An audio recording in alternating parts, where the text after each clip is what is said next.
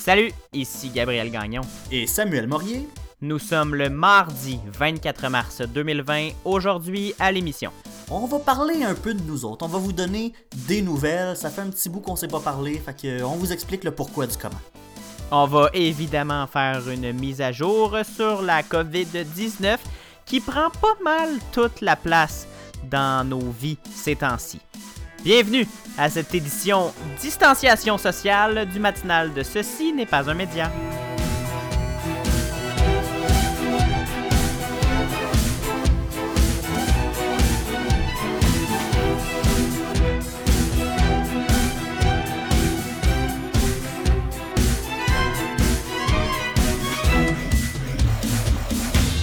Je m'ennuyais, Samuel, d'entendre euh, ce thème d'émission. Ah, j'en rêve la nuit, là. Moi, c'est. euh, je me mets ça dans mes écouteurs puis je bounce tout seul chez nous. Et je danse. Je fais une discothèque silencieuse avec cette tune là C'est important de, de se divertir pendant ces, ces, ces heures difficiles. Euh, Cette heure difficile, Samuel.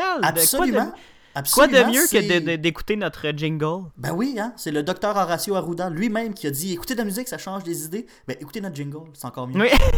On pourrait le mettre disponible sur notre page Facebook pour euh, le distribuer comme ça euh, en signe euh, d'amitié à nos auditeurs. Ben oui, hein. Pourquoi pas? Bonjour Samuel! Allô, allô, comment ça va, Gab? Ça va bien? Je m'ennuie terriblement de faire cette émission avec toi. Ben écoute, moi aussi, mais qu'est-ce que tu veux? L'actualité, euh, pas qu'elle est poche, mais c'est qu'il y a un seul sujet. Fait que c'était un peu difficile de faire une émission. Oui, puis on, a eu la discussion, en fait, là, euh, je parle aux auditeurs, on a eu la discussion, Samuel et moi, à savoir si on, euh, poursuivait notre rythme quotidien ou si on, prenait une pause et on revenait ponctuellement comme ça. Et euh, je pense que la décision de prendre une pause puis de revenir ponctuellement, c'est la meilleure qu'on puisse faire parce qu'en ce moment, toutes les salles de nouvelles de la planète, toutes nos salles de nouvelles nationales sont rivées sur tout ce qui se passe sur la COVID-19 et on ne pourrait pas, je pense, humblement, qu'on ne pourrait pas euh, accoter la couverture qui se fait déjà. Euh, toute l'information est disponible et euh, toute l'information essentielle pour suivre cette crise-là et suivre les développements de, de- de- de- nos gouvernements, des actions du gouvernement et euh, de nos municipalités est très, très, très bien couverte par les, les, les médias euh, québécois et canadiens. Donc, je pense que oui, on va en parler, mais on voulait plus faire un petit coucou, revenir vous dire bonjour et vous euh, nous, nous en même temps euh, reprendre notre plaisir de Ben oui. revenir Ben, on vous a pas un micro. oublié, on vous a pas oublié, puis c'est un plaisir qu'on a effectivement d'enregistrer euh, ce balado-là. Puis oui, Gabriel, effectivement, on, on a une couverture de, de la COVID-19 qui est assez exceptionnelle. Tous les médias ne parlent que de ça. Que, qu'on, ait, qu'on aille dans la section sport, euh, art et culture, actualité, politique, peu importe, tous les articles qu'on trouvait, c'était sur la COVID-19. Je pense que... Avec raison. Oui, avec raison. Et je pense que euh, tout le monde, en fait, c'est impossible de, de passer ces journées sans en entendre parler. Et euh, là, ça c'était plus, euh, en tout cas, moi personnellement, je trouvais que euh, on en parlait déjà assez. Ça me tentait pas de commencer à traiter moi aussi de ce sujet-là. Je suis comme, tu sais, on, on- on- on dit souvent que là, ça devient redondant ou que les médias peuvent euh, amplifier euh, ces choses-là. Puis même moi, je commençais à être tanné d'en entendre parler ou même d'en parler un petit peu. Donc je me suis dit, ben, y a-tu moyen quand même de faire cette émission-là sans en parler? Puis euh, je dois vous avouer que c'est assez difficile de trouver des sujets intéressants et importants qui n'ont pas vraiment rapport avec la situation du coronavirus. Il faut aller dans les faits divers, mais on s'entend, Gabriel, on fait pas des longs shows avec des faits divers. Non, c'est ça l'affaire, mais tu l'as dit aussi, euh, c'est quand même très important d'en parler et de se tenir au courant parce que on, se souvient, il y a euh, à peine quelques semaines, Samuel et moi, quand on couvrait le sujet du coronavirus, de la COVID-19, on on n'était pas euh, alarmiste, on n'était pas non plus dans la, la, la complaisance et le c'est pas grave, ça va passer. Là. Je pense qu'on on faisait bien comprendre aux gens que c'est important et qu'il fallait faire attention. Mais là, la crise est directement au Québec et elle nous frappe de plein fouet. Donc, on, on- c'est excessivement important pour tout le monde de se tenir au courant et de, comprendre les mesures qui sont mises en place et de les respecter. Les, si je cite la dernière publicité du gouvernement du Québec qui est à la radio, on, demande, on, parle que de se laver les mains sauve des vies. Et ça, Samuel, c'est pas faux. C'est exactement ce qui arrive. Les, on, si, on respecte les, consignes du gouvernement et des autorités sanitaires, on sauve des vies. Ben oui, on n'est plus juste rendu à Ah, faites attention, il y a un virus qui court. On est littéralement rendu dans une situation où c'est toutes les actions qu'on prend peuvent sauver des vies. Et là, même Siri qui se réveille mhm. euh, à côté de moi pour, ben oui, pour prendre euh, la parole parce que elle trouve ça important, elle aussi, euh, la mhm. santé des gens et sauver des vies. Donc, c'est ça. Au moment où on se parle, Gabriel, tous les petits gestes, là, et même quand je parle d'un geste, c'est simplement fermer la porte chez vous et rester en dedans. C'est un geste que vous pouvez prendre pour sauver des vies. On ben, en pas pouvez, Samuel. Je crois qu'il faut insister sur le fait que vous devez faire ce simple geste-là de rester chez vous. Il y a un merveilleux site internet, Samuel, je me souviens plus de l'adresse. C'est est-ce qu'on peut sortir.com euh, point Québec. Point Québec, pardon. Est-ce qu'on peut sortir point Québec? Est-ce qu'on peut sortir point Québec? Allez voir ça. La réponse est claire. C'est non. Un peu plus clair. Et euh, on a des mises à jour comme ça. Le 21 mars, c'était euh, non. Point. 21 mars, 2 points, pas de rassemblement intérieur ou extérieur non plus. 23 mars, 2 points, même pas pour aller travailler si votre emploi est non essentiel. Parce que là, Samuel, on, depuis quelques jours, là, on était dans les mesures de distanciation sociale et de, de, semi-confinement. Mais là, on est euh, dans le, directement dans le confinement sans le dire. C'est la dernière nouvelle du jour. Je pense qu'on peut tout de suite sauter dans Je pense qu'on peut maintenant sauter dans, dans le sujet. C'est la nouvelle du jour. Le Québec est sur pause. Oui, ben, le Québec est sur pause. Là. Si on fait un petit rappel, là, un, petit retour en arrière, on, se souvient qu'une des premières mesures qui avait, qui avait été annoncée par le gouvernement là, au, début de la crise, ça semble si lointain, mais finalement, c'est euh, il n'y a qu'une semaine et quelques jours, mais on avait... Oui, on, ça fait pas ça fait pas deux ans qu'on est dans cette crise-là. Non, euh, non, c'est une semaine et deux jours, à peu près. On dirait... J'ai l'impression d'avoir vieilli de trois mois. le temps est long quand on ne voit plus la lumière du jour. en effet. Mais on avait commencé tout bonnement avec des, euh, des mesures qui semblent très logiques. Hein. On dit, euh, on avait interdit les rassemblements de plus de 250 personnes, mais rapidement, finalement, on s'est dit non, on interdit tout rassemblement, point, peu, peu importe le nombre. Puis la consigne avait changé, c'était on reste chez nous, plus de party, hein, les jeunes, plus de party, plus de souper d'amis, on se rassemble même plus. On fait des tartelettes. On fait des tartelettes. Et euh, entre-temps, on a les épiceries qui ont été dévalisées, ça a fait beaucoup euh, parler dans les médias, mais heureusement, on avait le docteur Horacio Arruda qui était là pour nous rassurer et donner euh, le goût au Québec en entier de cuisiner les fameuses tartelettes, le Gabriel, dont euh, tu parlais. Mais ah, je veux juste en parler du docteur ah, Horacio Arruda. On a parce qu'on a quand ça même plaisir de t'entendre parler de ça, c'est mon sujet. C'est ça, on a quand même l'habitude à l'émission de d'analyser la situation et d'aller un peu plus loin et je pense qu'on peut déjà euh, parler de cette gestion de crise par le gouvernement du Québec comme d'une gestion de crise exceptionnelle. Absolument. J'ai, euh, je n'ai pas le souvenir, moi, personnellement, j'avais deux ans lors de la crise du verglas, mais j'ai vu plusieurs reportages et j'ai vu des images d'archives de, de, Lucien Bouchard et de, du président d'Hydro-Québec euh, qui faisaient leur point de presse quotidien avec le, le, le fameux col roulé. Et euh, on, on, essayait de rassurer les gens, on ne cachait pas l'information, on disait la situation est critique pour X raisons, X raisons, on a réussi à rebrancher tel tant de nombre de personnes, etc. etc. Et on, on, était en fait, je pense que le Québec était rendu tous fans de, euh, de ce tandem-là. Et on a l'impression de retrouver cette même énergie-là et ce même euh, talent-là de gestion de crise qu'à la crise du verglas. On, ne cache pas l'information, on est clair, on est rassurant, mais on est ferme. On, les mesures ont été mises en place petit à petit, comme une grenouille qui se fait, euh, qui se fait bouillir. Là. On, on est dans. Au début, c'était justement, comme tu l'as dit, pas de 250 personnes. Puis là, on, laissait entendre que ça allait être plus sévère. Puis deux, trois jours plus tard, c'était plus sévère encore un petit peu. Et là, jusqu'à aujourd'hui où le Québec est sur pause.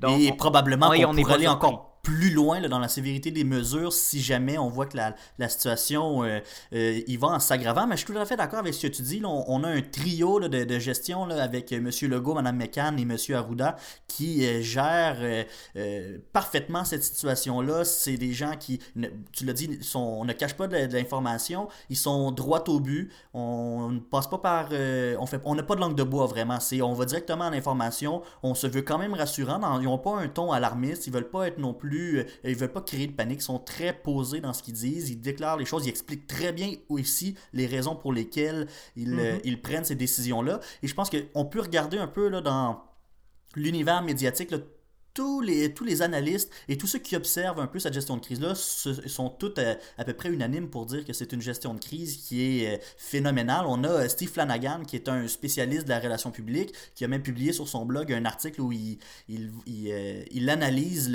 la gestion de crise du docteur Arruda. Puis c'est quasiment un, un hommage qui lui rend, ou presque. Donc c'est vraiment, on, est quand même chanceux là, malgré tout dans cette situation-là. On peut, on peut compter sur une équipe qui est forte, qui est solide, puis qui gère cette crise-là comme des pros.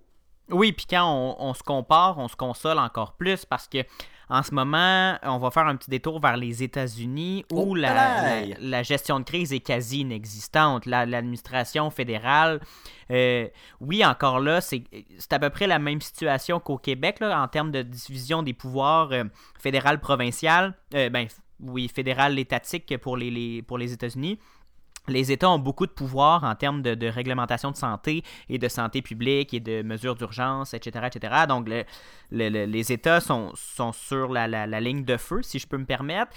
Et le gouvernement fédéral est là aussi pour chapeauter le tout, pour faire des mesures plus euh, larges et plus mm-hmm. qui tendent plus vers le côté économique de cette crise-là.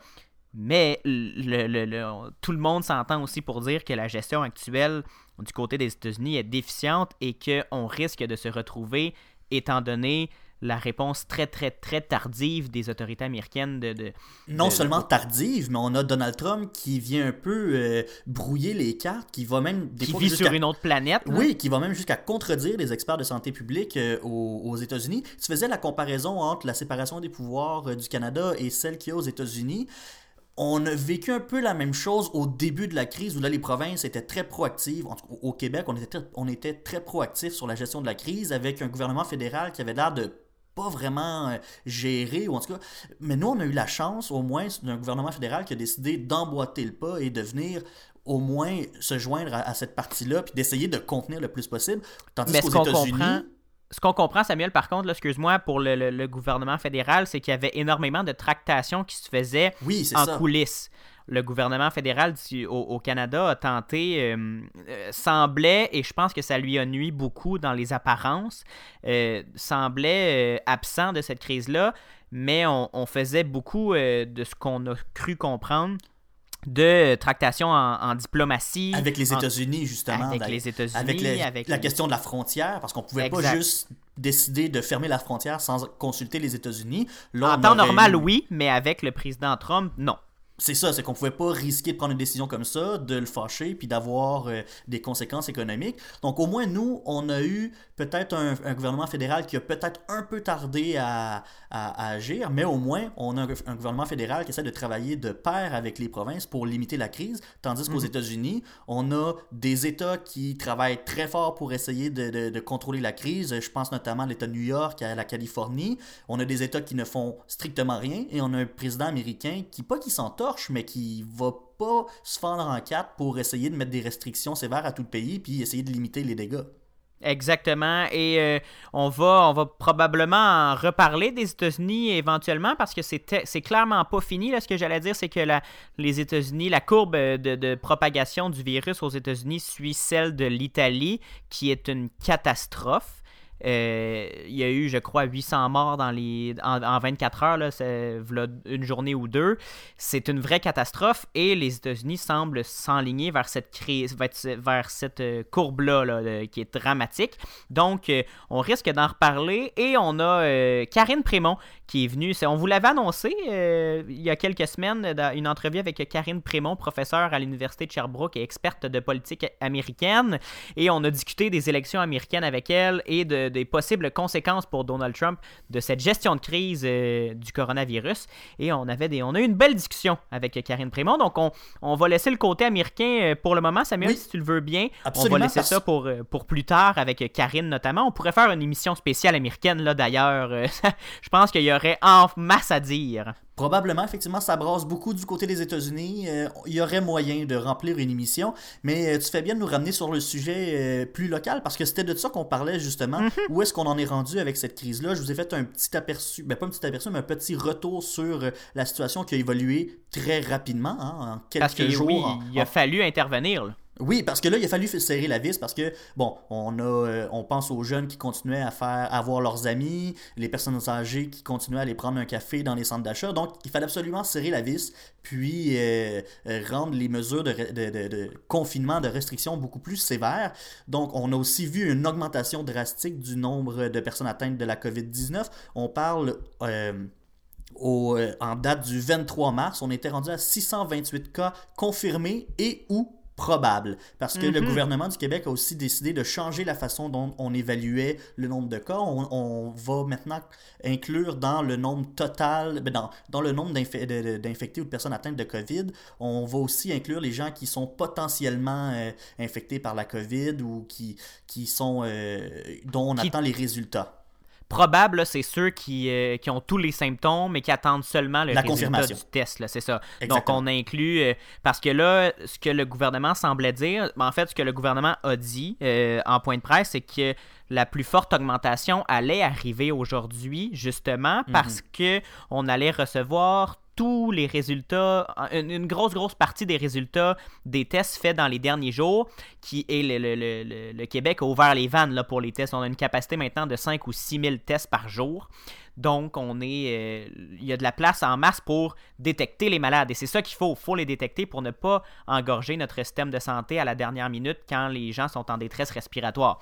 Donc, on détecte les cas tôt et on peut intervenir euh, rapidement. Donc, on a eu une augmentation de 409 cas. Ça, c'est plus 186% 187% d'augmentation du nombre de cas en une seule journée.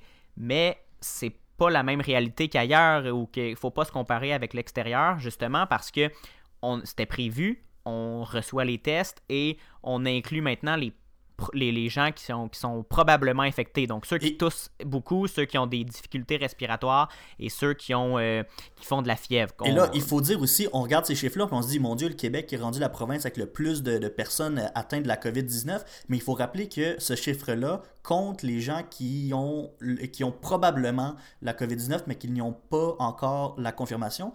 Il faut dire que dans les autres euh, provinces, on ne compte seulement que ceux qui ont un diagnostic de COVID-19. Mhm. Donc, probablement que les autres provinces en ont autant, sinon plus, de personnes euh, qui sont euh, potentiellement atteintes de ce virus-là. Donc, en voyant cette hausse-là drastique, il a fallu encore une fois serrer la vis, là, Gabriel, comme je le disais. Et donc, le premier ministre a annoncé hier dans son point de presse la fermeture de toutes les entreprises et services non essentiels. Et là, je vous ai fait une petite liste là, très courte là, de, de, de qu'est-ce qu'on entendait par euh, service essentiel, ceux qu'on garde ouverts. Si, les, vous ne faites pas, si votre entreprise ou votre emploi ne fait pas partie de la liste, ben normalement, c'est fermé. Vous êtes, euh, votre entreprise est supposée fermer. Et donc, dans les entreprises euh, où les employés euh, doivent continuer à travailler, là, on parle des services de santé, évidemment, donc tout ce qui est réseau de la santé, les, les, cliniques, les, les, hôpitaux, les pharmacies, à Québec, les travailleurs et travailleuses du 811 et du 911.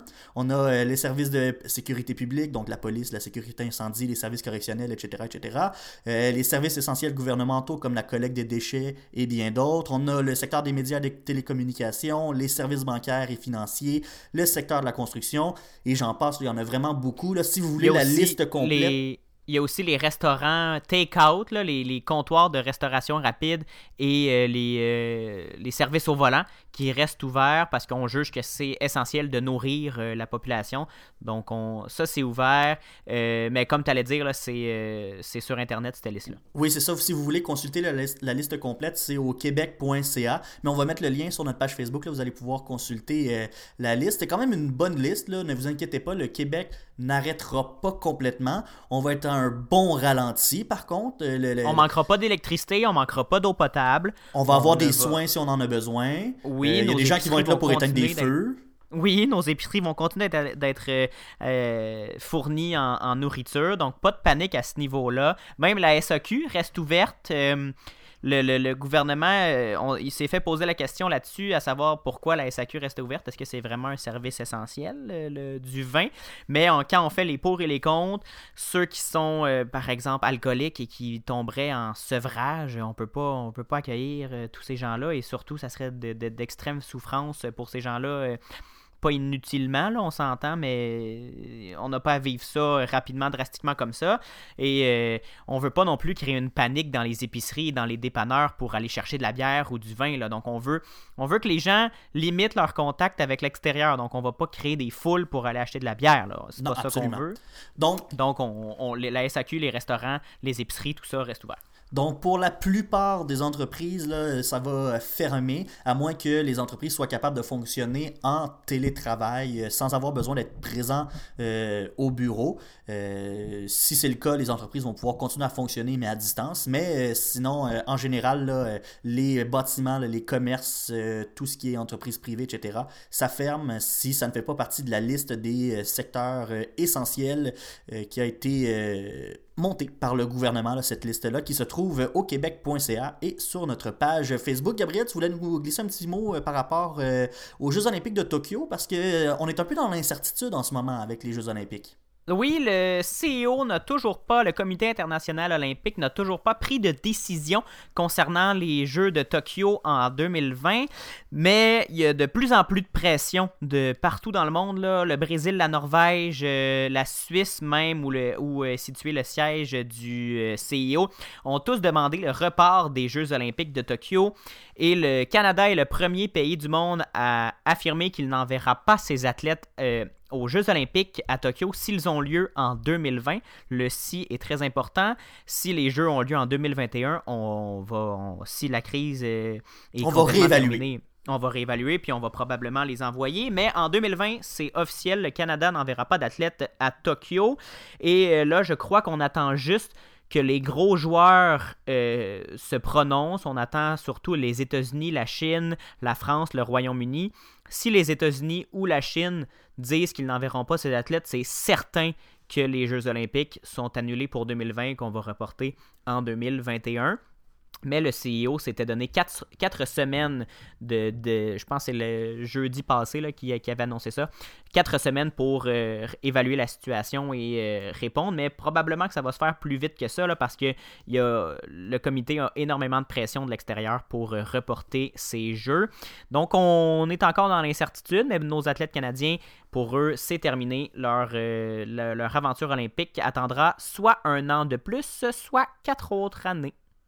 Gabriel, j'aimerais ça qu'on termine sur une note un peu plus positive. Là. Euh, je sais que c'est une situation difficile. Il y a beaucoup de gens qui sont euh, confinés à la maison. On peut plus vraiment sortir. On peut. Les activités sont limitées.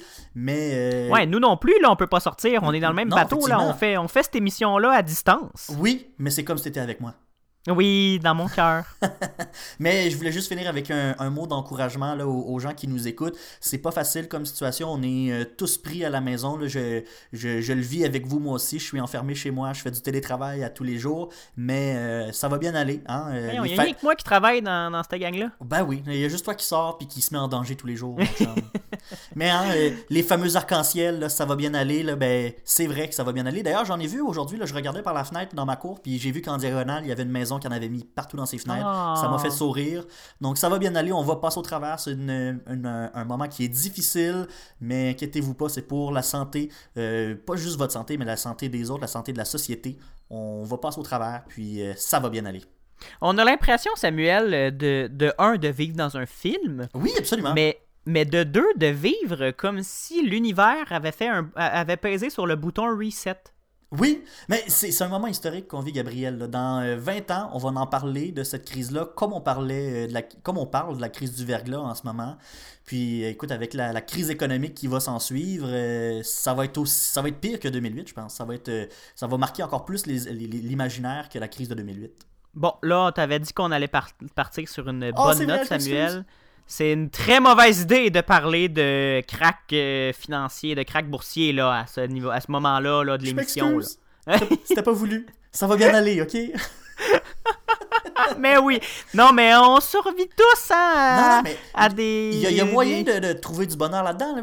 Avec ma mère, par exemple, on, on a commencé à faire des entraînements euh, dans le salon là, en suivant euh, des, des, euh, sur Facebook, avec des Facebook Live, des, des entraînements dans, dans, dans le salon. Il y a le docteur Horacio Arruda là, qui nous remonte le moral à tous les jours. là. Essayez ces tartelettes, c'est sûr que ça, c'est genre la recette magique pour se remonter le moral. Mon père est en train d'en faire des, des, petites tartelettes portugaises. Donc, Moi, je serais curieux, je serais curieux de, de savoir, de connaître les chiffres, de, de les codes d'écoute, des points de presse de, de l'équipe euh, c'est plus que le euh, bye-bye. du trio. Non, mais si District tous 31, les- c'est. tous les, les, les, les canaux confondus, là, euh, TVA, Radio-Canada, à la radio et tout. Oui. C'est sûr, le Québec au complet écoute ça. Mais c'est ça, si District 31 attirait 1,5 million de personnes chaque soir, moi je veux savoir comme, combien de personnes François Legault et Dr Arruda attirent chaque après-midi. Parce que à chaque fois que je me promène, puis ben, là, je me promène pas vraiment, là, je me promène plus du tout en fait, mais à chaque fois que je parle avec des gens, ils, ils- ils me parlent de ce trio-là comme si euh, c'était leur téléroman favori de, de- de- du printemps et j'adore ça. Ça me fait beaucoup rire. Sais-tu qui ils attirent? Qui? Ils attirent mon cœur. Ah, Bon, je pense qu'on on peut terminer ça là-dessus. c'est trop beau. Donc, euh, je vous rappelle euh, rapidement qu'on ne reprend pas la routine euh, habituelle du matinal de ce n'est pas. Premièrement, parce que la couverture est mur à mur de, de, de, de, cette crise-là, de la COVID-19. Donc, on n'a pas besoin d'en rajouter une couche. On peut, on va quand même venir faire des petits coucous une fois de temps en temps pour vous rappeler et vous ramener notre beau, notre douce voix mielleuse dans vos oreilles et vous faire sourire un petit peu, comme on sait si bien le faire. Et on va aussi diffuser très bientôt, là, je pense que Samuel et moi, on s'est mis d'accord sans même s'en parler, juste en en parlant au micro tout à l'heure, mais on va se faire une émission spéciale américaine, puis on va, on va parler avec euh, Karine Prémont euh, à ce moment-là euh, de, de la situation américaine et des élections qui peut-être vont s'en venir, peut-être que non, ça risque d'être compliqué gérer ces élections-là d'ici la fin de l'année, mais... Suivez-nous, là, suivez-nous sur la page Facebook, sur, les- sur Instagram, sur euh, nos réseaux sociaux. On va venir faire des petits coucous, là, comme on, comme on le fait d'habitude. Et euh, suivez nos, nos, euh, plateformes de balado-diffusion parce qu'on va aussi venir déposer d'autres petits épisodes comme ça, là, comme ça par magie, Ah pour oui. vous faire plaisir. La magie de l'Internet. Ah, il faut, il faut Mm. s'en servir, ça, de la Absolument. Les, euh, les distributeurs, euh, les câbleaux distributeurs et tout ça des télécommunications, je pense qu'ils n'ont jamais vu un aussi gros trafic sur leur bande passante. C'est sûr que non. Mais ça a l'air qu'ils sont prêts pour justement ce type de situation. C'est bien parfait. Samuel, je te remercie. Je te souhaite une excellente distanciation sociale pour les prochains euh, jours parce qu'on va se reparler euh, prochainement. là, je n'ai aucun doute. Et on va préparer ça euh, tranquillement, pas vite, notre émission spéciale américaine. Ben oui, salut Gabriel, bonne quarantaine. Merci. Moi, je m'en vais. Je sens là en ce moment que je pense que ma copine Clarisse est en train de faire des biscuits, qui est pâtissière. Je, la salue. Elle est en train de faire des, des biscuits au chocolat. Ça sent partout dans la maison. Et euh, je vais aller courir manger des biscuits et me faire plaisir comme ça en isolement. Ah, mais il faut, il faut. C'est le docteur Arruda qui nous a dit faites-vous plaisir. Il faut trouver le temps. Il faut trouver un moyen de se faire plaisir dans, dans cette euh. Je vais, je vais isoler cette phrase. C'est le docteur Arruda qui nous a dit de se faire plaisir. J'ai paraphrasé, ok? Et on va se laisser là-dessus. Ça va être le titre de l'épisode. Samuel, je te souhaite euh, une excellente euh, semaine et on se reparle bientôt. Oui, salut Gabriel. Salut!